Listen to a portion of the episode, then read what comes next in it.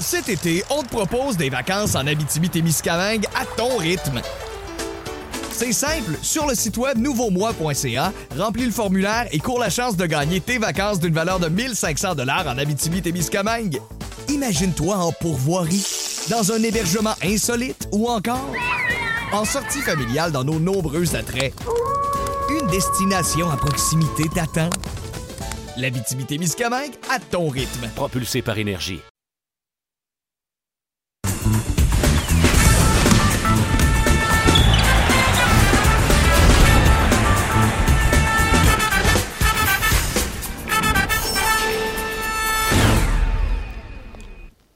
Bienvenue à cette toute nouvelle édition de la balado du Centre-Ville. Alexandre Tourigny en compagnie de Mathieu Jolivet. Donc, édition du 5 avril. Et qui dit 5 avril, Mathieu, dit que les séries éliminatoires là, s'en viennent à grands pas. Plus que huit jours officiellement avant le début des séries éliminatoires dans la NBA. T'as une petite étincelle dans tes yeux, Ah, Alex.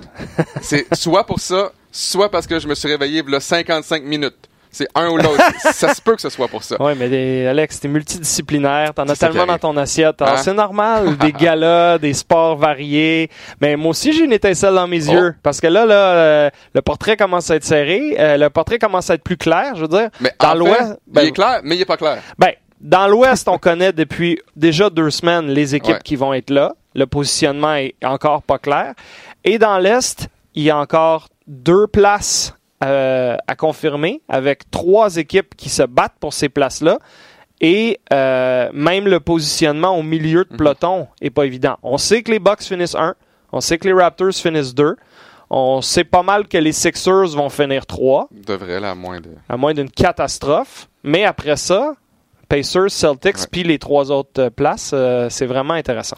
Et juste pour vous dire, présentement, donc les Celtics à 12 matchs des Bucks. Ensuite, les Pacers à 12 matchs. Donc ça, ce, ce sera un ou l'autre, 4 et 5. Ils s'affronteront fort probablement en première ronde. Et par la suite, les Pistons à 19 matchs et demi. Ensuite, on a les Nets à 20, le Magic à 20, le Heat à 20 et demi. Et les Hornets sont encore théoriquement dans la course à 22 matchs et demi. Et ça, ça veut dire que du côté des Raptors, on peut même pas commencer à se préparer Non. pour une formation. On n'a aucune idée de qui on va affronter. Et à mon avis, il n'y a aucune équipe, à part peut-être le Heat, si jamais le Heat réussit à s'amener en série, il n'y a aucune équipe qui va être facile nécessairement pour les Raptors. Est-ce que tu vas affronter les Nets? On a vu que les Nets ont réussi lors de notre dernier match sur RDS2, ont réussi à s'accrocher tout au long aux Raptors. Ouais. Les Nets ont réussi à battre les Celtics, une formation là, qui peut battre essentiellement n'importe qui. Peut-être pas quatre matchs, mais tu veux avoir une première série courte et les Nets t'offrent pas ça. J'adorerais Pistons contre Raptors Ouais. et si c'est le cas, honnêtement, je, je sais même pas pour qui prendre parce que Dwayne Casey connaît par cœur les jeux de Nick Nurse. Même si les Raptors ont une meilleure formation euh, que, les, que les Pistons, alors, chose certaine, là, on va avoir une première ronde exceptionnelle et on s'attendait même pas à ça en début de saison. Je suis d'accord avec toi. D'ailleurs, pour me corriger, c'est en fait cinq équipes qui se battent pour les trois dernières places dans l'Est. On peut quand même exclure Charlotte de l'équation parce que à- à deux matchs et demi derrière avec trois matchs à jouer, euh, c'est pas vraiment possible. Ceci étant dit, euh, Détroit, Brooklyn, Orlando, Miami vont aborder cette dernière semaine avec un petit peu d'inquiétude. Il n'y a aucun doute là-dessus. Et je suis d'accord avec toi. euh, les Pistons, ce serait pas une commande facile pour les Raptors. Les Nets leur donneraient du fil à retordre. Même le Magic joue relativement bien récemment. Euh, mais on s'entend que tu dois battre cette équipe. Peu importe l'adversaire que tu as du côté des Raptors, l'équipe qui finit 7 dans l'Est, tu peux pas te permettre de perdre la ronde. Ouais. Tu peux peut-être perdre un match ou deux, et déjà là, comme tu dis, ce serait pas idéal parce que tu veux passer à travers cette ronde-là le plus vite possible, reposer euh, tes bobos euh, Et en Kyle vue de la- Lowry qui, qui ne sera ja- qui ne sera essentiellement pas à 100% d'ici la C'est fin de c'est l'année. ce entre qu'il a donc. déclaré. Donc, tu veux une première ronde en quatre ou cinq matchs, mais non, euh, ça sera pas simple cette année. Euh, et euh, ben, on reviendra à l'Ouest un peu plus tard parce que je voulais te parler des Raptors un Ouais. peu. Tu as couvert donc le match mercredi soir, victoire à Brooklyn. Euh, très encourageant de voir les tirs de trois points Enfin, depuis maintenant quatre matchs, enfin, parce que ça n'a pas été du tout euh, une de leurs forces cette saison. et Mais- pourtant, c'était une force il y a un an. Ouais. Et là, de retrouver les tirs à trois points, là, ça te fait dire, OK, on a quelques problèmes dans cette équipe-là, mais on tire à trois points, mais on va bien faire en série. Si tu t'amènes en série et que tu tires pas à trois points, je m'excuse, mais tu feras pas long feu. Non. Et surtout, tu te rendras pas en finale. Ben, peut-être que tu vas te rendre en finale de l'Est, mais en finale de la NBA, sans tir à trois points, oubliez ça. Ça, ça arrivera pas. Ben, J'ai plusieurs réflexions à partager avec Ouais. toi sur les Raptors et euh, tu euh, embarques quand tu veux. Premièrement, avec le retour de Van Vliet qui joue bien et la performance d'Ibaka depuis quelques matchs. Encore une fois, il a été étincelant mercredi avec plein de tirs de trois points réussis, au moins cinq si je me trompe pas. Euh, ta rotation de sept joueurs, là, ton top 7, là, parce que on s'entend que dans En les série. matchs serrés, en série, en fin de rencontre, tu iras pas en haut de sept joueurs. Ton top 7 a l'air de plus en plus clair et solide. Alors ça, c'est intéressant. Euh, Mark Gasol, pour moi, ne marque pas encore assez de points, mais on le voit à quel point il a une influence positive sur l'équipe. Et les statistiques avancées nous disent que quand il est sur le terrain, les Raptors sont vraiment efficaces par rapport à la- à l'adversaire. Alors, je sais plus trop comment le prendre, Mark Gasol, en ce moment. Même que si, si je me souviens bien, euh, Marc Gasol, je pense que ça c'est plus 16. Ouais. Euh, et ça, ça, si on fait ça sur une saison, c'est des chiffres d'une équipe qui remporterait 73 matchs. Bon. Donc, tu compte vu les mêmes point- chiffres que Ouais, moi. c'est ça. 73 matchs, c'est probablement irréaliste, mais ça nous montre qu'on peut pas juste se fier au total de Exact. points en ce qui concerne Marc Gasol. Alors, pour moi, ça, ça, ça, ça, c'est un petit peu plus positif que quand on en a parlé il y a deux semaines, où il faisait des matchs de deux points, deux points. Tu te dis, tabarouette, tu dois nous en donner un petit peu plus, euh, monsieur Oui, parce Gasol? que lors de ses six derniers matchs avant euh, le match euh, contre les Nets, Marc Gasol avait trois matchs de plus de 10 points et il avait trois matchs de 2 points. Ouais. Donc c'est tout un ou tout l'autre et ou tout l'autre et du côté euh, en fait contre les Nets, il a terminé la rencontre avec 7 points mais c'est toujours à savoir comment tu vois Marc Gasol. Hmm. Est-ce que c'est un joueur défensif ou c'est un joueur qui doit marquer 15 points par match pour que les Raptors gagnent? Clairement, l'apport offensif de Marc Gasol, il n'est pas important si Ibaka joue bien. Ibaka a terminé avec 23 points. Ouais. Si Ibaka finit à 8 points puis que Gasol finit à 7, les Raptors perdent. Si Gasol te donne 9 points, 12 rebonds, 7 aides, puis joue bien défensivement, tu, lui, tu le fais jouer 25, 27 minutes, je pense qu'en bout de ligne, tu as ce que tu veux, surtout si après ça, Ibaka vient faire ce qu'il a fait mercredi soir en te donnant un apport de points. Au total, si tes deux centres finissent par te donner un genre de 32 points dans ton match, je pense que tu es content avec ça si t'es Nick Nurse. Donc, il y a une, une- une chimie peut-être qui est en train de s'installer. Et Nick Nurse, en fin de semaine dernière également, euh, a amené donc Gasol et Ibaka dans son 5 partants. Donc, on tente beaucoup de tests. Euh, J'ai hâte de voir en série, est-ce qu'on va y aller avec une formation comme ça? Je ne pense pas, mais Non. tu sais que c'est possible. Tu essaies le plus de tests possible, justement, pour que lorsque tu vas avoir besoin d'une situation avec tes deux joueurs de centre, ben là, tu vas savoir que ça va bien marcher ou non. Ouais. Et ça a quand même bien euh, fonctionné contre les Bulls. Siakam est fantastique. On ne peut pas utiliser assez de superlatifs pour parler de sa saison parce que là, quand il rajoute des tirs de trois points avec régularité, comme dans le match mercredi contre 3 en Brooklyn, 7. il devient une espèce d'arme offensive très difficile à arrêter, complémentaire à Kawhi. Kawhi a ses chiffres à tous les matchs depuis son retour et là, supposément qu'il n'en raterait plus jusqu'à la fin de la saison. En plus, là, tu n'as plus rien à gagner. Alors là, l'idée, c'est soit en uniforme, donne-moi 20 bonnes minutes là, pour être sûr que tu es dans le rythme, on ne te surtaxe pas. Et je m'attends à voir Kawhi version suprême en série avec tout le repos qu'il a eu cette année et les performances qu'il donne quand il est sur le terrain. Parce que Kawhi Leonard, on l'a vu entre autres contre les Nets. Il y a de longues séquences où on l'a pas nécessairement vu, mais lorsque Kawhi décide de jouer, euh, je me souviens d'une séquence contre Kuruc, entre autres, une feinte à droite, feinte à gauche, Kuruc est même plus dans l'écran. Ouais. Au, au rebond, là, je le sens tellement présent, il est agressif et il est tellement fort physiquement. Ce qui est, ce qui est dommage un peu avec Kawhi Leonard, c'est qu'on voit là quelques, quelques petites secondes, quelques petites minutes là, du Kawhi ultime qu'on s'attend à voir en série. Ouais. Et là, j'ai hâte de voir Kawhi, la pédale au plancher, du début à la fin des séries. Parce qu'on l'a tous pas vu encore. Alex, effectivement. Et pourtant, Kawhi Leonard est exceptionnel, là, on sait, là. Plus de, 20 plus de 25 points par match. J'ai hâte de voir Ouais. chaque rencontre avec Kawhi. Et j'en parlais justement dans, dans le match contre les Nets. Ce que j'aime de cette équipe-là, je sais pas ce que tu en penses, j'ai l'impression que la profondeur des Raptors est, est meilleure cette année qu'elle a été il y a un an. Je m'explique. Il y a un an, un, un Valanciunas en série te donnait 20 minutes et pas plus parce qu'après ça, Hmm. c'était pas nécessairement super. Là, tu as un, un, un Serge Ibaka qui commence sur le banc. Serge Ibaka peut donner 35 minutes si tu as besoin de lui. Danny Green, pour moi, là, c'est la clé. Si Green connaît de bonnes séries éliminatoires, comme il l'a fait notamment avec les Spurs, les Raptors peuvent aller très, très, très loin. Ben écoute, tu m'amènes sur la piste où je voulais aller. Parce que quand tu penses aux, aux Raptors des deux dernières saisons, avec DeRozan et Larry qui ne jouaient pas à, leur meilleur en série? Est-ce que c'était la pression? Est-ce que c'était le contexte? Et c'est pas tous les joueurs Oh, qui ouais. arrivent à lever leur jeu d'un cran quand c'est important. Et que tu avais en général des Raptors qui étaient relativement jeunes, qui mangeaient leur première croûte en série.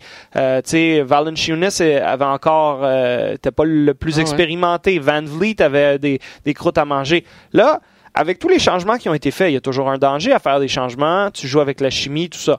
Mais sur papier, pense à l'expérience des séries que tous ces bonhommes-là vont amener. Ouais. Alors, Mark Gasol, il est allé à la guerre à quelques reprises avec Memphis. Il t'amène ça. Ibaka était déjà là l'an passé, mais Ibaka, avec toutes ses années avec le Thunder où il a lancé série, il va t'amener beaucoup. Danny Green n'était pas avec les Raptors l'année passée. Il a gagné des trophées avec les Spurs. Kawhi Leonard, pas besoin de vous dire qu'il a gagné des trophées avec les Spurs. Euh, donc, prends tous ces morceaux-là. Dans le fond, il te reste Siakam, qui a pas vraiment une tonne d'expérience en série, Van Vliet non plus. Mais tu as des gars autour là, qui savent exactement ce que ça prend, comment doser les efforts, comment essayer de monter. Sur papier, là, les, les partisans des Raptors ont de quoi être excités. Vraiment. Évidemment, on sait qu'il y a d'autres trois là. très, très autres Ouais, bonnes ouais. équipes dans l'Est, mais euh, cette expérience-là des séries, selon moi, n'est pas sous-estimée. J'aimerais, pour compléter sur la profondeur, qu'un Anunobi qui a raté beaucoup de matchs cette année revienne et soit prêt à te donner quelque chose. Parce qu'en série, l'année passée, n'a pas été mauvais, Anunobi. Non, mais je dirais même dans au, au début de la série contre les Wizards, il avait bien fait. Match 1 et 2 Ouais. à Toronto, Anunobi était en feu à 3 points. Ouais. Avait Vraiment. réussi euh, un gros tir contre les Cavs en deuxième Ouais. ronde, avait essayé d'en- d'ennuyer LeBron par moment. Euh, Anunobi peut te donner quelque chose ouais. en série, mais sa saison a été vraiment euh, chaotique. Alors j'espère que euh, la prochaine semaine pourra peut-être l'aider. Ou sinon un Powell, un Lynn. Il faut que faut que tu arrives à avoir quand même un 8 ou un 9e joueur là, qui vienne se greffer. Surtout que, souviens-toi, il y a un an, de la façon dont les Raptors étaient conçus, on avait une première unité et une deuxième unité. Rarement, et surtout en série, on mélangeait les deux unités. C'était unité 1, bench mob. Ouais. Quand le bench mob était à off, oubliez ça, les Raptors perdaient. Ouais. Alors que là, on n'a pas peur d'envoyer un Lowry avec un Van Vliet, Ibaka, Gasol et un et même on a vu, on a joué small ball. On peut même amener Lynn aussi si on veut. Mais ça prend une bonne chimie, puis Ouais. ça va prendre une production effectivement de, de, de tout le monde. Mais ce que j'aime justement, c'est qu'on est profond et que regardez, même le match contre les Nets, Siakam à 28 points, Leonard à 26, ensuite on a Ibaka à 23. Et tout le monde après ça a réussi, bon, 8 points pour euh, Mark euh, Gasol, Van Vliet à 7. Donc tout le monde réussit à amener de l'eau au moulin. Et en série, t'as pas le choix. Je trouve que l'an passé, là, si Larry ou DeRozan connaissaient un mauvais match, Ah C'était oui, terminé. absolument. c'est Ouais. un ou l'autre. Alors que là, Et- t'as tellement de gens pour prendre la relève. Siakam peut absolument être ton meilleur marqueur un certain soir Ouais. où Leonard est moins bon, où Lowry euh, a plus de difficultés du périmètre. Ouais. Euh, Ibaka va donner. Non, non, l'eau au moulin, effectivement, t'en as une tonne. J'ai vraiment hâte de, voir qui vont qui vont affronter. Donc, la saison régulière se termine mercredi prochain, le 10 avril. On aura d'ailleurs un match pour vous euh, pour compléter la saison régulière sur RDS2 le 10 avril à 20h. On a changé notre match. On a eu la flexibilité de le Ouais, faire c'est fun. parce qu'on avait Golden State Memphis de prévu. Memphis évidemment éliminé et Golden State est pas mal en voie de confirmer sa première place dans l'Ouest. Alors on a été capable de basculer vers euh, Miami contre Brooklyn parce qu'en ce moment les deux aspirent à une place en série et ni l'un ni l'autre a une place confirmée. Donc on va voir. Ça peut se régler là. là. Ça pourrait être un premier match éliminatoire, entre guillemets. Donc, c'est ce qu'on va se souhaiter le 10 avril. Et ensuite, on aura donc la même couverture en série sur RDS2 que la saison dernière. Donc, on suivra les Raptors jusqu'à leur élimination. Et on espère qu'il y en si aura elle pas. arrive, ouais, ça. Ou du moins qu'elle se rende en finale, parce que c'est l'objectif ultime pour cette année. Et si jamais ils perdaient avant la finale de l'Est, ben là, on pourrait aller euh, finir l'Est ou l'Ouest. Et après ça, Ouais. évidemment, on va être là en finale. On a quelques petites surprises qu'on prépare pour vous. Alors, euh, non, on a vraiment Comme hâte. quoi? Euh, il y a le- un aspect musical. Je vais arrêter ça là Ok. pour l'instant parce qu'il y a encore des détails à régler, mais on, on a un, on a des euh, visuellement un petit quelque chose qui pourrait Ouais. être super intéressant et aussi au niveau audio. Alors on en reparlera dans sept jours. Euh, Je voulais revenir rapidement sur euh, le classement, mais avant ça, Box Sixers, as-tu vu ce match-là hier ou as-tu vu des faits saillants du moins? Des faits saillants, puisque j'animais le gala de fin d'année Bon. des citadins. On salue Alex Lochard, qui a été un joueur de basketball, qui a été nommé recrue par excellence au Canada. Oui. Donc, c'est le quatrième de l'histoire qui vient du Québec à remporter cet honneur-là et qui a été nommé joueur par excellence du côté des citadins de l'UQAM, mon alma mater. Donc, on le salue. Félicitations, Alex. Euh, donc, je te résume rapidement. Milwaukee à Philadelphie hier, on se lançait des petits messages si jamais on est pour se retrouver en série. 128-122 Bucks. Et Embiid dans une cause perdante, Alex. 34 points, 13 aides, 13 rebonds. C'est même pas Ça proche. C'est euh, détruire le, le- le- le triple-double, là, ou le, comment vous voulez l'appeler. Et Triplé. Bucks, les Bucks ont été menés par Yanis avec une ligne de stats à la Yanis. 45 points, 13 rebonds, 5 blocs et 4 de ces 5 blocs, c'était sur Embiid parce qu'on lui a demandé pendant de longues portions de ce match de surveiller le centre de l'autre côté et il l'a anéanti. Moi, pour moi, ça vient solidifier mon vote, que je n'ai pas, soit dit en passant. Je ne suis pas un voteur officiel, mais si j'en avais un, ce match-là vient de réaffirmer à quel point, malgré Ouais. une saison exceptionnelle de James Harden, je voterais pour Yanis. Ces matchs-là, il les a accumulés toute l'année. Et en plus, son équipe s'est assurée du premier rang dans la NBA avec 59 victoires. Il reste 3 matchs. Ils vont se rendre à 60. Ils vont avoir la meilleure fiche de la NBA. Et Yanis a été pour moi le joueur le plus dominant de façon constante sur l'ensemble de l'année pour une bonne équipe. Et tu dis, on s'est lancé des messages, on s'est lancé des ballons également. Oui. Ballon chasseur euh, entre Bledsoe et Embiid. Euh, mais écoute, euh, même si euh, mon vote, moi, irait à James Harden, je pense que tu as raison. Antetokounmpo va remporter le titre de joueur par excellence de la NBA. Et si tu donnes euh, le MVP à Antetokounmpo, tu dois donner le... euh, Mike Budenholzer doit gagner euh, le oui. titre de coach de l'année. Écoute, si tu dis, si, si tu enlèves Antetokounmpo, cette équipe-là fait peut-être pas les séries. Ben, on est passé de 7 à 1 dans Ouais. l'Est et avec pas beaucoup de morceaux différents. On Sauf l'entraîneur, essentiellement. L'entraîneur, on a amené, tu sais, oui, Bledsoe était là pour une saison complète, tout ça, mais en général, c'est Brogdon, c'est Middleton, c'est les mêmes morceaux qui ont évolué et qui ont été amenés à un autre niveau. Alors moi, Budenholzer, à ce point-ci, Ouais, 100% aussi. d'accord avec toi, surtout que Denver, avec Mike Malone, a un petit peu moins bien fini la saison. Ouais, Alors, tout à fait euh, raison. Avant de répondre à nos questions Twitter, Et on en a beaucoup. on en a essentiellement 15 et on voudrait parfait comme ça. vous remercier parce que quand on a fait l'exercice il y a quelques mois, on en avait eu 7-8 super bonnes. Et là, clairement, il y, a un, il y a un intérêt croissant à l'approche des séries et en général une fidélité à la balado qui est super le Ah fun ouais, à constater. On répondra aux 15 questions dans quelques minutes. Je veux juste faire notre petit jeu habituel euh, pour une dernière fois dans le mode on se projette sur les On séries aime ça jouer ici, parce que à du centre-ville. exact. Hein? Dans 7 jours, on va pouvoir jouer avec les vrais les vrais jetons. C'est vrai, non. Mais là, on se joue pour une dernière fois en se projetant. Je te nomme les quatre séries dans l'Est si les séries débutaient aujourd'hui. Il reste à peu près trois matchs à tout le monde, Ouais. de deux ou trois matchs. Et, Et, tu me dis qu'est-ce qui te saute aux yeux? parenthèse, là, toutes les équipes présentement qui sont euh, dans une course aux séries, il y a personne qui a trois matchs faciles. Il y a tout le temps au moins un gros match ou même deux matchs Ouais. très difficiles. Il y a des équipes là-dedans qui vont affronter les Bucks, les Raptors, le Thunder. Donc, il y a personne qui a un calendrier facile. Donc, tu peux pas dire, ah, cette équipe-là vraiment devrait euh, participer aux séries ou finira euh, sixième ou finira septième. On n'a aucune idée. Ça va être serré jusqu'à la fin et difficile jusqu'à la fin. Absolument. Et euh, il y, a des ma- il y a des duels qui sont là en ce moment que j'aimerais modifier légèrement. Mais La c'est Dieu, définitivement pas moi. Ben, je vais te donner un exemple. En ce moment, ça serait Box 1 contre Magic 8 dans l'Est, mais c'est extrêmement serré dans l'Est. là, Mais euh, j'aimerais ça voir le Heat rentrer juste pour le facteur Dwayne Wade.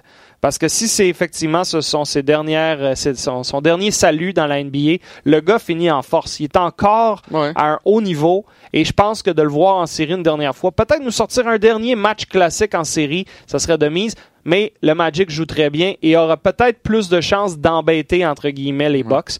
Alors on, on verra bien. Parce que, écoutez, j'adore Dwayne Wade, mais c'est comme un farewell tour, c'est c'est- qui, qui dure depuis un an. Ouais. Il a été invité au match des étoiles également. Euh, Est-ce que le Heat a une chance en série? Non. Euh, comme tu dis, je pense que le Magic a une meilleure équipe. Il y a un, il y a un segment euh, de l'année, je pense que c'est en février, en début février, c'était ça a été pendant peut-être euh, 20 jours la meilleure équipe de la NBA, une des meilleures formations de la NBA. Ouais. Euh, je préfère avoir le Magic.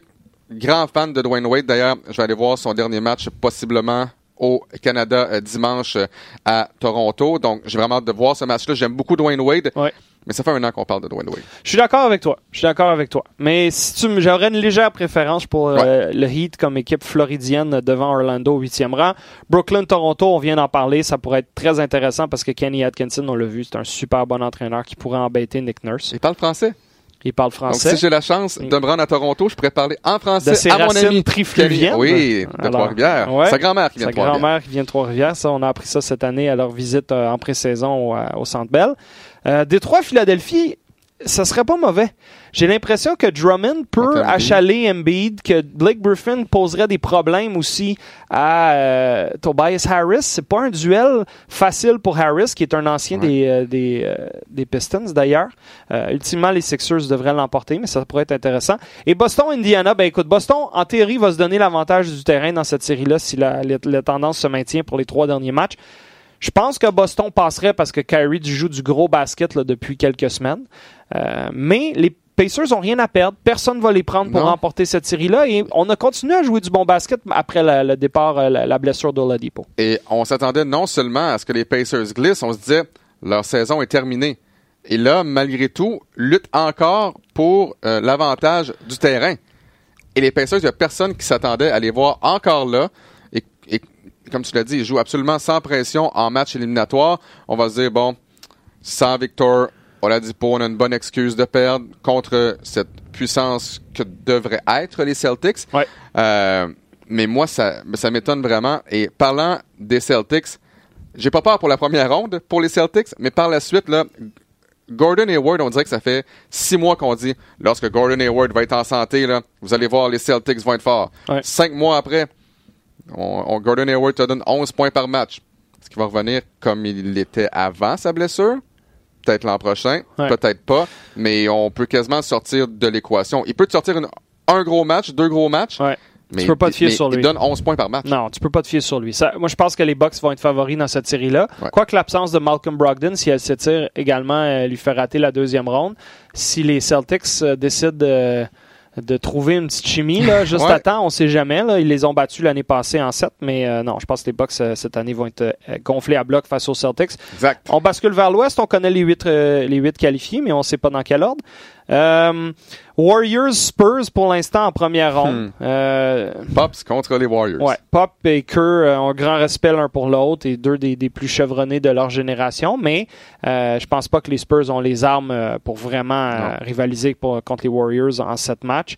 Thunder 7 contre Nuggets 2. Et ça, là, je vous le dis, là, si c'est vraiment 7 contre 2, je pense que je vais pour le Thunder. Peut-être, Alex, mais t'es pas inquiet par Paul George? Parce que Paul George, selon tout ce qu'on lit et ce qu'on entend, a des blessures peut-être aux deux épaules. Et il ne joue plus comme il jouait Ouais. il y a deux mois quand il était un candidat, ou du moins il était troisième dans la course au Au joueur joueur le plus utile. Là, il n'est plus dans cette discussion-là parce qu'il est moins productif récemment. Et il y a une raison pourquoi euh, Westbrook fait des 20-20-20. Comme l'an ben, il comme prend plus de place et ça, c'est pas une bonne chose. En début de saison, il, il- il prenait moins de place au niveau des tirs tentés et les Thunder gagnaient plus de matchs à cause que George était Ouais. vraiment le, le- le marqueur numéro un. Je, je pense pas que je peux favoriser le Thunder dans cette série-là basée sur les dernières Ouais. semaines.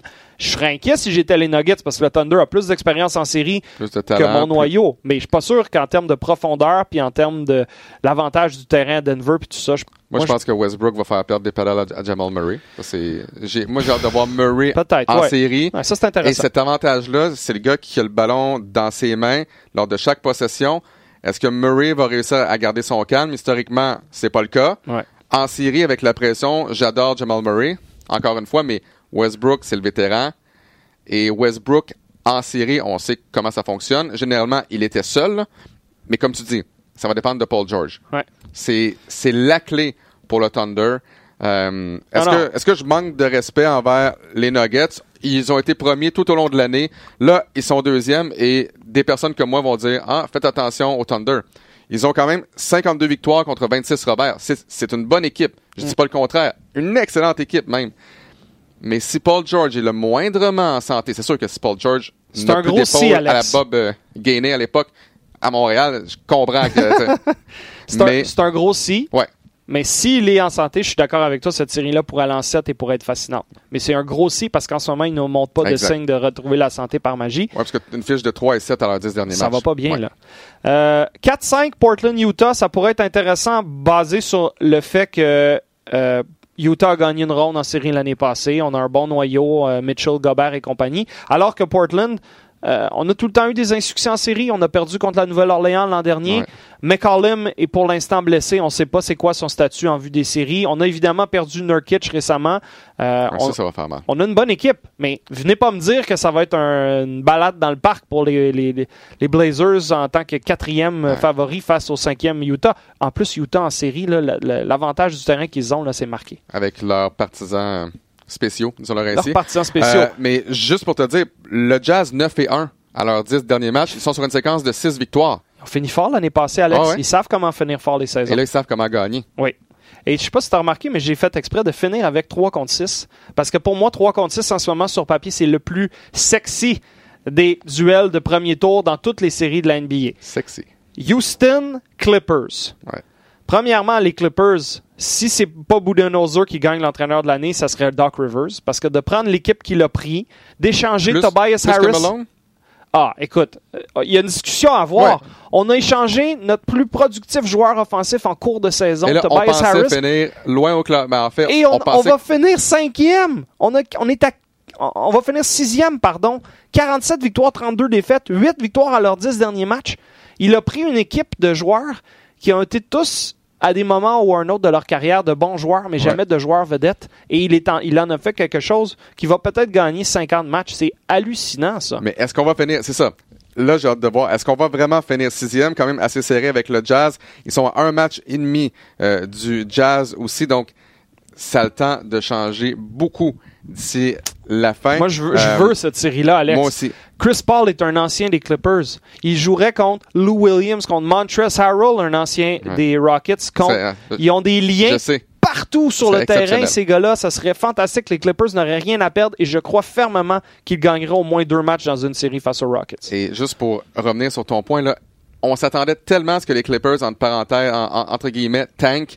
On s'est dit, bon, on, on se débarrasse de notre de un, de un de nos meilleurs joueurs, sinon notre meilleur joueur. Et là, c'est ça. Ils ont fait tout Ils- son ils sont tanké, Alex. Sixième. Donc, Doc Rivers, il y a cru. Les joueurs qui restaient dans cette formation-là, y ont cru également. Et là, certainement qu'ils vont se présenter en série sans aucun complexe, sans aucune pression. Et des équipes comme ça, c'est dangereux. Absolument, c'est dangereux. Mais euh, non, non, ça, moi, c'est le duel que je tiens absolument à voir au premier tour.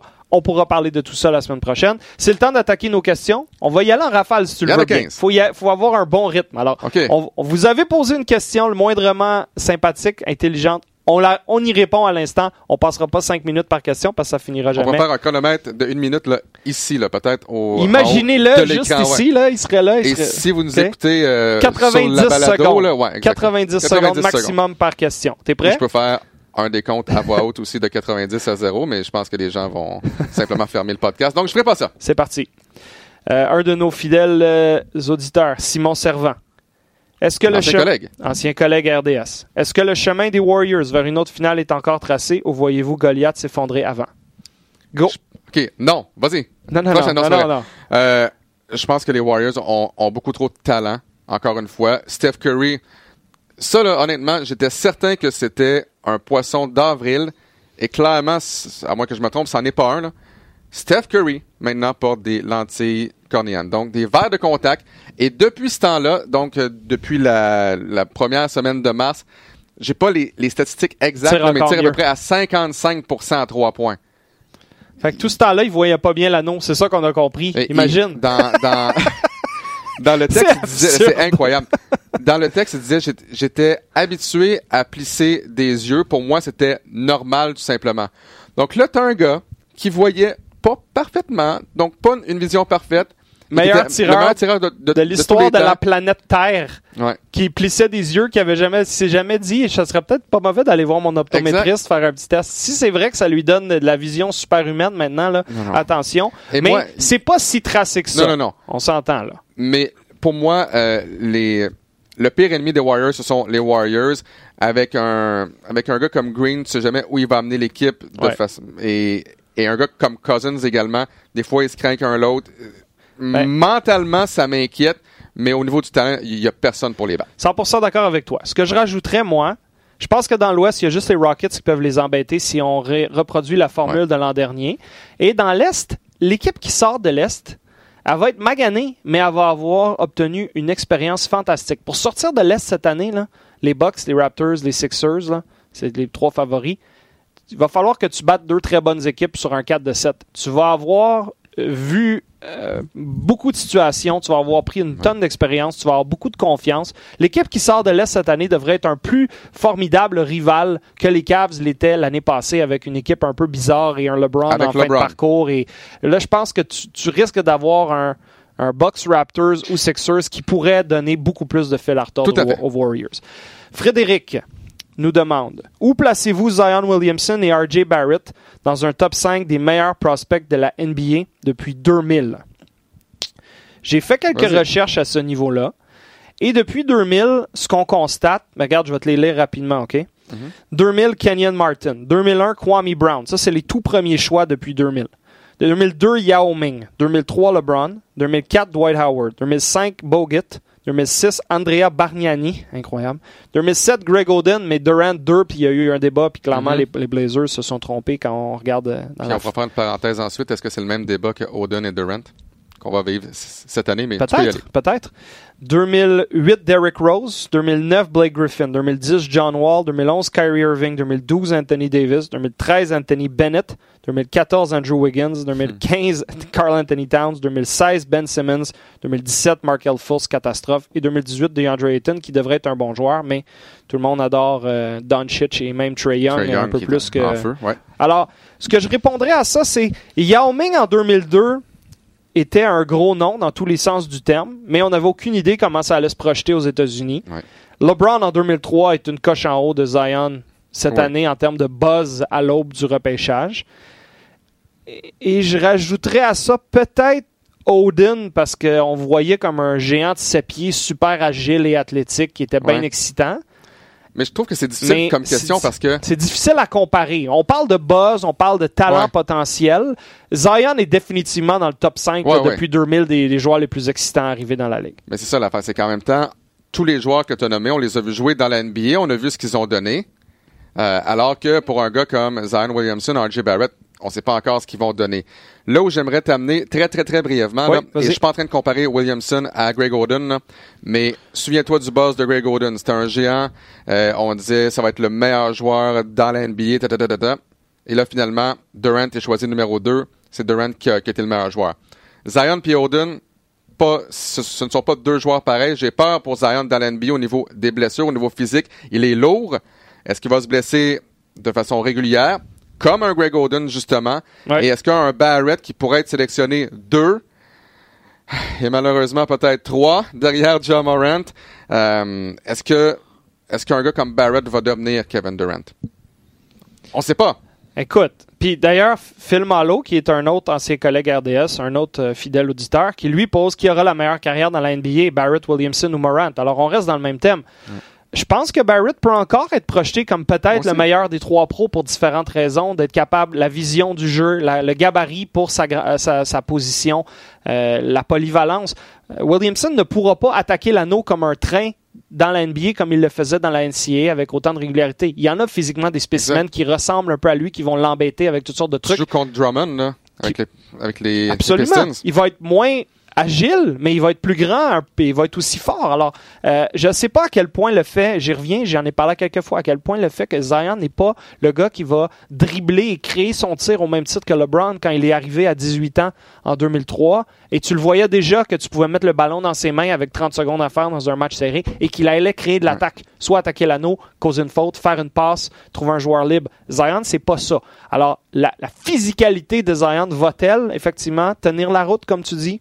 Gros doute là-dessus. Morant, je pense qu'il va être fantastique. Ouais, ouais.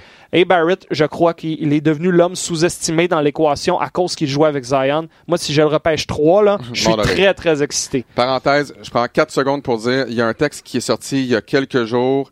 Euh, il y a 110 joueurs de la NCA euh, qui ont été sondés et RJ Barrett a été nommé, roulement de tambour, le joueur le plus surévalué de la NCAA. Comment un joueur comme RJ Barrett peut être le joueur le plus surévalué de la NCAA? Il y a un joueur qui a dit he's a ball stopper, donc il, arrête le ballon, arrête la fluidité de l'attaque, entre autres. Euh, écoute, le, le texte, là, il y a plein de joueurs qui trouvent des bébites à RJ Barrett. Ça fait aucun sens. C'est assez hilarant, en fait. On- Ouais. Je pense que ça va juste le motiver davantage, euh, notre Canadien. Alors, j'ai bien hâte de le voir dans les rangs professionnels. Euh, il y a eu beaucoup de questions NCA, en fait, Alex. Fait on va comme les, les, les enchaîner. On va rester dans la thématique. Le gars du sport, euh, contre le gars du sport, qui nous demande pour ou contre le one and done? Au- Pour ou contre le one and done, j'en parlais euh, à un de mes amis hier. Là. Moi, je suis contre. Moi, j'aimerais ça voir les joueurs rester. Puis, je comprends que financièrement, ça, c'est juste moi qui aime le basket de la NCAA. Ouais. Le problème avec les one and done, généralement, c'est que ils connaissent une bonne saison dans la NCAA, mais ça, ça, ça, ça fait en sorte que ça limite le talent de la NCAA. Imaginez si, exemple, R.J. Barrett et Zion Williamson restaient ensemble à Duke pendant quatre ans. Imaginez la deuxième, troisième, quatrième année de ces deux gars-là. Ce serait exceptionnel au niveau du spectacle. Les one and done, généralement, sauf exception, partent de la NCAA, arrivent dans la NBA et sont pas prêts Ouais. généralement sont pas prêts. Donc, c'est pas bon pour la NCAA parce que tes meilleurs joueurs partent avec un, ah, ils partent après un an. C'est pas bon pour la NBA parce que les meilleurs joueurs de la NCAA qui s'amènent, ben, ils sont pas prêts. Je suis contre aussi, mais il n'y a pas de solution facile à ce débat-là parce que tu peux pas, au niveau légal, constitutionnel ou comment tu veux l'appeler, forcer des gars à aller quatre ans à l'université. S'il y a un employeur prêt à les engager et leur donner des sous, Ouais. tu peux pas après ça dire non, t'as pas le droit. Il y a la, tu peux, mais c'est très la délicat. ligue qui doit- La NCAA au niveau du football et de la NFL qui sont venus à une entente, ce sont, la NFL a dit tu dois avoir gradué de l'école secondaire depuis trois ans pour être éligible pour la NFL. Et la NCAA par rapport au basket et la NBA n'ont pas ce genre d'entente-là. Est-ce que je ramènerais le modèle Kevin, Dur- Kevin Garnett, Kobe. Bryant, LeBron James qui passe direct? Je sais pas non plus, parce que là, il y a plein de gars qui passeraient à côté complètement de leur rêve de la NBA parce qu'ils seraient tellement pas prêts que, que, que leur carrière serait bousillée. Ouais. Là, il y a la G League qui va offrir des salaires intéressants et qui va essayer d'attirer des gars. Mais moi, je j'aime quand même mieux voir Zion et Barrett jouer une fois au March Madness que zéro. Alors, il n'y a pas de solution magique à cette question-là, mais idéalement, j'aimerais ça un petit peu plus de continuité. Les gars joueraient au moins deux ans dans la NCAA. Ouais, moi aussi. Euh, parlons de Lugans. On reste dans la thématique NCAA. Des nouvelles à propos de l'avenir de Lugans. NBA aux deuxième saison avec Arizona State. C'est Sylvain Lefebvre, un autre fidèle auditeur, qui nous demande ça. J'ai lu un article euh, ou des morceaux d'articles des Athletic, qui est un site émergent intéressant. Et euh, on est en réflexion présentement. Nelson Hossey, qui est un Montréalais qui a euh, Et son entraîneur. qui son était entraîneur et ouais. son conseiller, je pense, euh, majeur présentement, dit on fait nos devoirs en ce moment, on parle euh, aux experts pour savoir est-ce qu'il serait un choix de première ronde ou non. Si on se fait dire avec un bon niveau de certitude qu'il serait un choix de première ronde, il va quitter pour la Ouais. NBA. Et si euh, c'est vraiment pas clair et c'est peut-être plus début de deuxième ronde, peut-être que Lugans va devoir retourner à l'école et bâtir encore plus son CV pour une deuxième année. Je ne sais pas à quel point lui serait emballé de ça parce que c'était pas son objectif, mais ça serait peut-être sage si tu te fais dire qu'en ce moment tu es projeté entre 28 et 35 Ouais. parce que la différence financière et la différence du statut aussi est très importante. Si tu es un joueur de première ronde, l'équipe qui t'a va tout le temps essayer de te donner plus d'opportunités et d'investir plus de temps et d'efforts et d'argent en toi que si tu es un choix de deuxième ronde avec un contrat non garanti. Alors, s'ils ont la sagesse de dire, regarde, Lugans, tu n'as pas encore tout à fait montré à tout le monde tout ce que tu étais capable de faire, alors retournons à l'école un an. J'aurais beaucoup de respect pour ça. Alors, C'est là qu'on en est.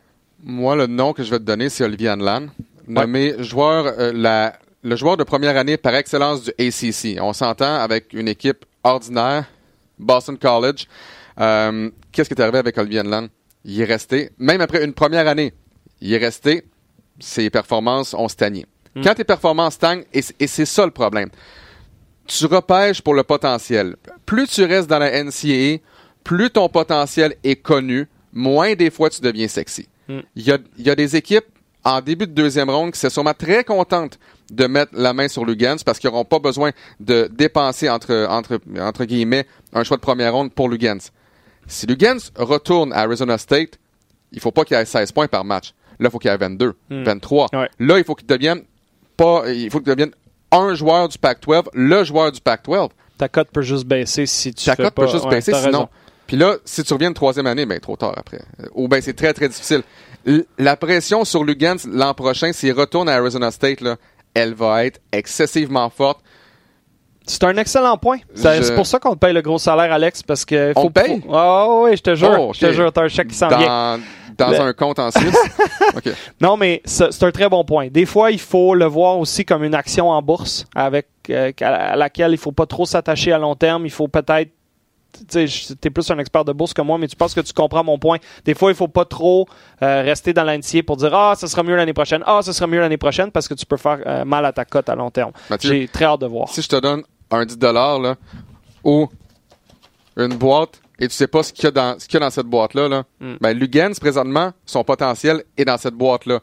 Ça peut être gros comme ça, ça peut être gros comme ça, on n'a aucune idée. Ouais. Donc Mais toi, tu dis prends le 10 parce que tu sais euh, qu'est-ce que t'as, puis après ça, tu peux essayer de le faire Si moi je suis Lugans, là, je convainc les équipes de la NBA que mon potentiel est là-dedans. OK. Hey, une boîte de Kleenex Hein? pour prouver Ça un sert à point. quelque chose? Il fallait que je vous le dise. C'était une boîte de Kleenex et il vient de m'embarquer dans une théorie qui m'a complètement convaincu. Prends ton potentiel dans la boîte de Kleenex, Louguette, puis vas-y, mon gars.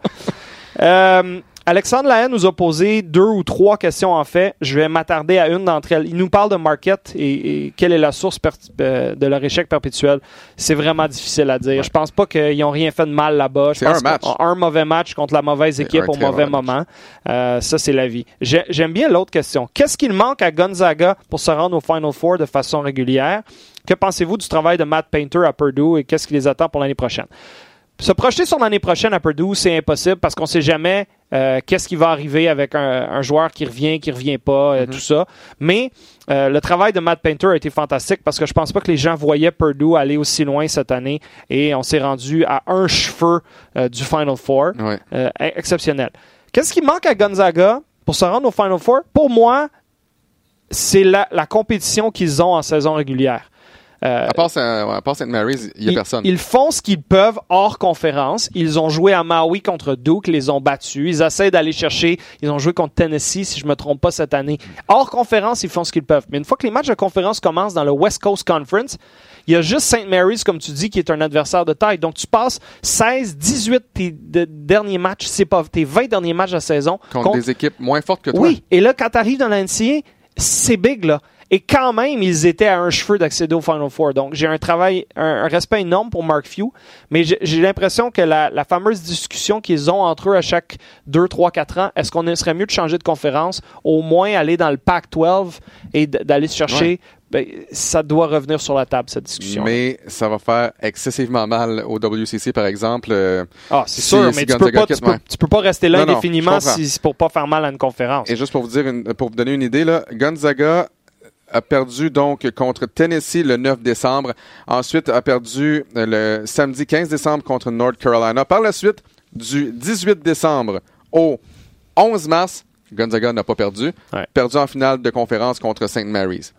puis perdu euh, Elite Eight euh, contre euh, Texas Tech, c'est bien ça? Donc, non, c'est pas une situation évidente, mais c'est tout un programme.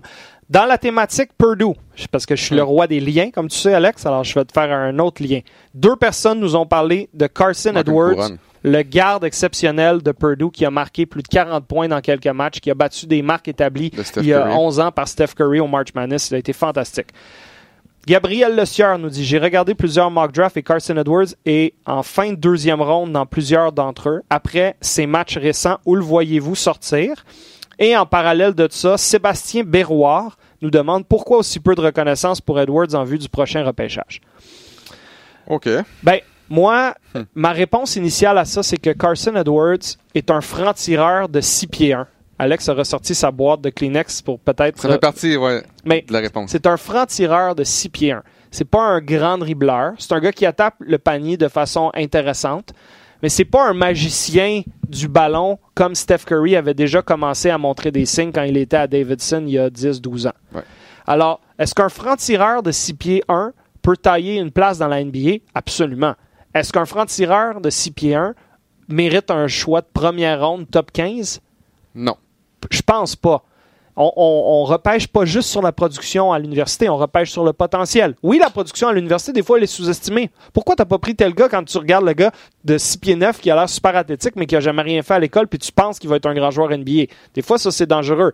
Mais Carson Edwards, on le voit, là, son, son potentiel. Il, il, je dis pas qu'il l'a déjà atteint, il n'y a, pas, a pas des grandes, grandes limites où il peut aller. C'est pour ça que tu as ressorti ta boîte de Kleenex. Il n'y a pas de boîte de Kleenex. Edwards, on sait pertinemment ce qu'il va te donner. C'est ça.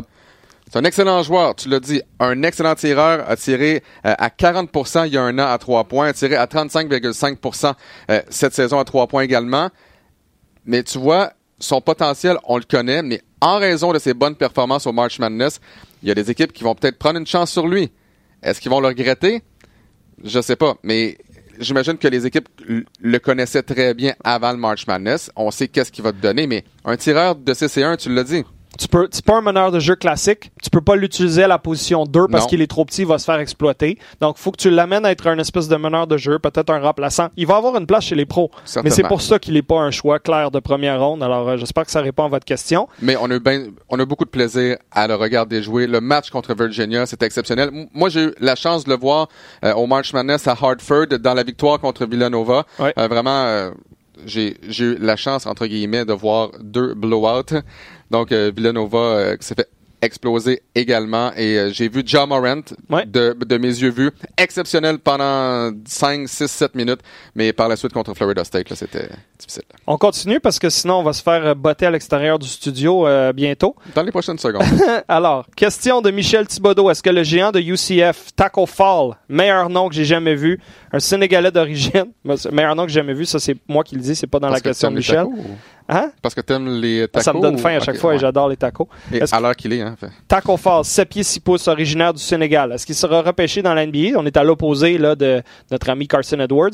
Euh, je crois que oui. Il y a toujours une place pour un gars comme ça. On regarde Boban Marjanovic euh, avec les Clippers. C'est exactement le nom que j'avais en tête. 7 pieds 4, je crois. Pas super agile, mais quand même utile. Il va bloquer des tirs. Il y a une place pour ces gars-là. Mais tu pourras probablement pas utiliser Taco Fall dans les dix dernières minutes d'un match serré dans la NBA parce que euh, ils ralentissent le jeu, ils vont, ils vont le fauter. Euh, il y a des moyens de le faire sortir, de le faire surveiller par un joueur plus polyvalent, plus petit qui va aller au périmètre.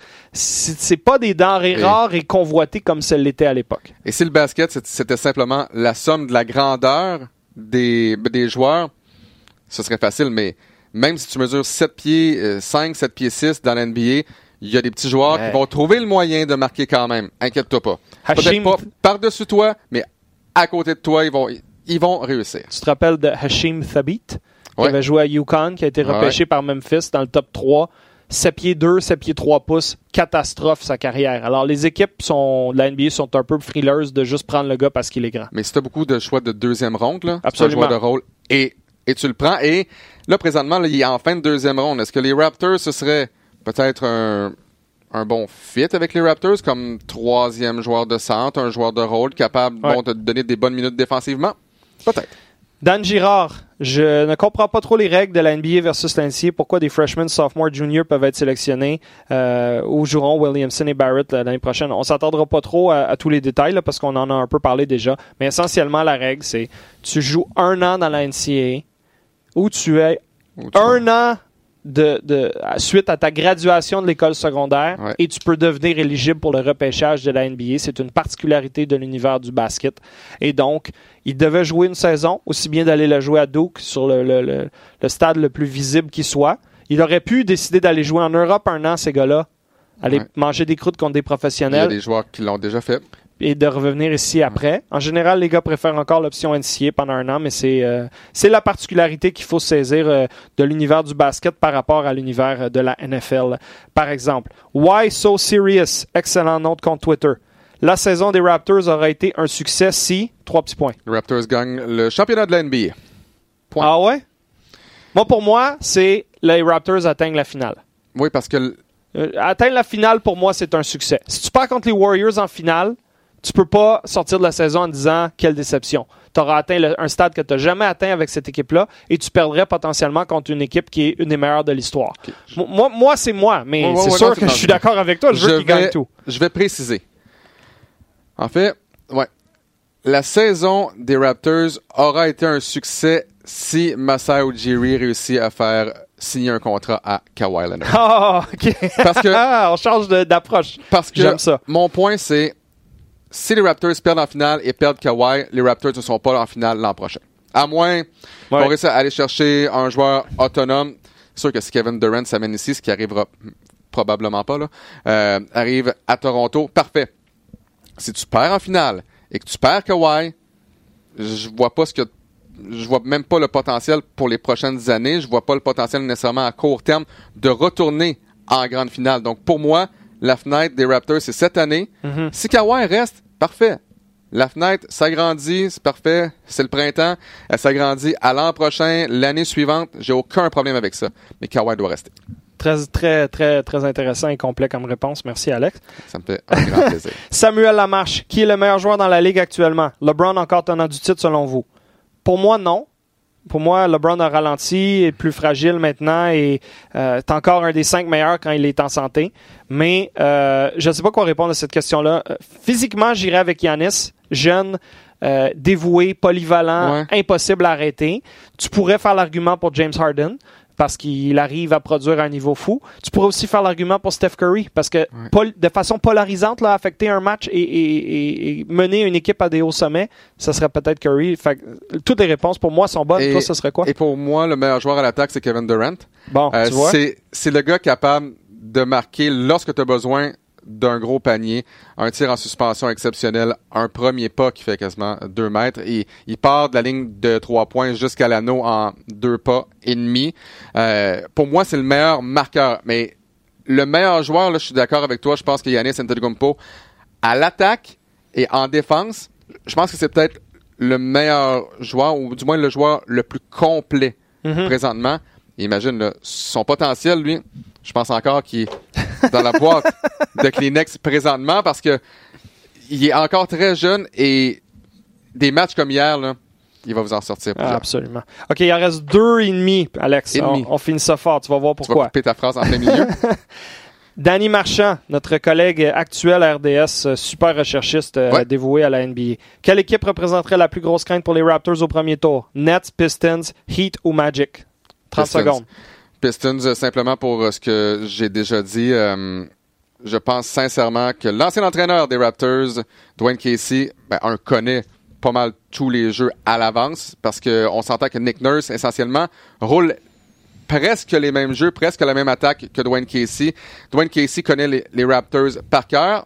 Cela dit, ne connaît pas Kawhi, Ouais. ne connaît pas Danny Green. Donc c'est c'est ces joueurs-là peut-être qui vont faire en sorte que euh, Ce serait l'équipe la plus inquiétante pour moi en tant que fan des Raptors. Avec, avec, euh, avec, ouais, Drummond, avec Griffin, euh, t'as t'as beaucoup de bons gardes. je suis dans le bateau avec toi là-dessus. Et je combine deux de- les deux dernières questions en une parce que c'est un peu la même Un et chose. demi. David Trudeau, que ferait-il que fera-t-il faire ou que devrait-on Que faire devrait-on faire? pour améliorer la parité dans la NBA. Et en parallèle à ça, on a euh, Alexis Beauchamp. Quelle est la chose que la NBA devrait améliorer et pourquoi? Je vais juste dire ceci. Je, je déteste le fait qu'on arrive en fin de saison. C'est soit que tu as tout fait pour perdre, pour aller dans la loterie, ou tout fait pour T'as Mhm. t'as ta place en série. Il y a comme un gouffre en ce moment. Il n'y a plus beaucoup de bons matchs à regarder dans les cinq prochains jours. OK? On s'entend là-dessus. Il y en a certains qui sont importants en positionnement, mais tu as trop d'équipes qui ont abandonné sur leur saison depuis deux mois déjà. Ouais. Donc la fin de saison est moins excitante qu'elle l'est dans la LNH.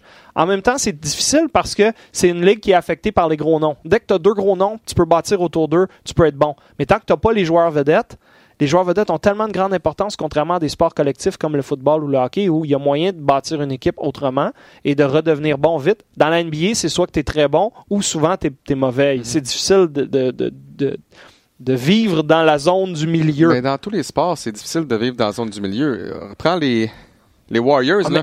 Il y a 15 ans, c'était pas les Warriors. C'est sûr, mais Il y a des cycles. je vais te donner l'exemple au hockey. Les sénateurs ont été pathétiques cette année. Est-ce que tu es convaincu que l'année prochaine, avec deux, trois bonnes transactions et des joueurs qui émergent, ou des- ou un agent libre, trois jeunes qui émergent, ils pourraient être dans la course aux séries l'année prochaine? Ouais. Alors que tu regardes les. euh, je sais pas moi, les, euh, Prends les Hawks. les Bulls de Chicago, ouais. les. Penses-tu qu'ils ont des chances d'être dans les séries l'année prochaine? Je trouve que l'espoir est un petit peu plus long à bâtir. Euh, donc, j'ai pas de solution magique. Je vais juste dire, c'est difficile d'améliorer la parité comme concept sur papier en imposant des nouvelles règles. Tu as déjà un plafond salarial avec ben, une certaine flexibilité, mais tu as des règles salariales. cap, donc si tu as un plafond salarial rigide, là peut-être, mais, le problème, c'est que la NBA est menée par des joueurs vedettes. Moi, là, je veux pas voir une vedette par équipe juste parce que ça nous donne des matchs puis un calendrier plus serré puis un classement plus serré. Moi, je veux voir les Warriors jouer. Oui. Et je pense que pour les marchés locaux, c'est important d'avoir des vedettes. Pour le marché international, j'aime autant voir les Warriors de Golden State et toutes leurs vedettes que de voir ces vedettes-là séparées dans cinq équipes différentes. C'est sûr, mais tu as déjà établi des règles où tu peux pas dire, tu, permets pas aux Knicks de New York d'offrir 80 millions par année à n'importe qui ou de, de, dépasser, tu sais, tu comprends? la, parité, le mieux que la Ligue peut la légiférer, c'est déjà en place. Alors après ça, c'est difficile. Tu t'engages un bon entraîneur, puis tu fais des bons choix comme les Nets ont fait, ont repêché des, des joueurs plus tard, on, se sont remis de la catastrophe de la transaction avec les Celtics plus vite qu'on pensait, et là, ils ont des chances d'accéder aux séries. Il y a moyen d'être compétitif sans nécessairement repêcher dans le top 3. C'est juste que tu peux pas je pense pas que la Ligue a rien à changer dans ses règlements. C'est ça mon point. Mais moi, ce que je me demande, et euh, je, me, je me souviens pas du nom de la, personne qui, nous a écrit, la parité, tu la vois comment? Tu la vois en saison ou en série? Ouais. Parce qu'en saison, regarde le classement dans l'Est puis dans l'Ouest présentement, là, la parité, elle est là. Ouais, t'as raison. Ton, ton, ton top 16, là, les équipes qui vont, ben même top 17, 18, les équipes qui vont participer aux séries, regarde le classement.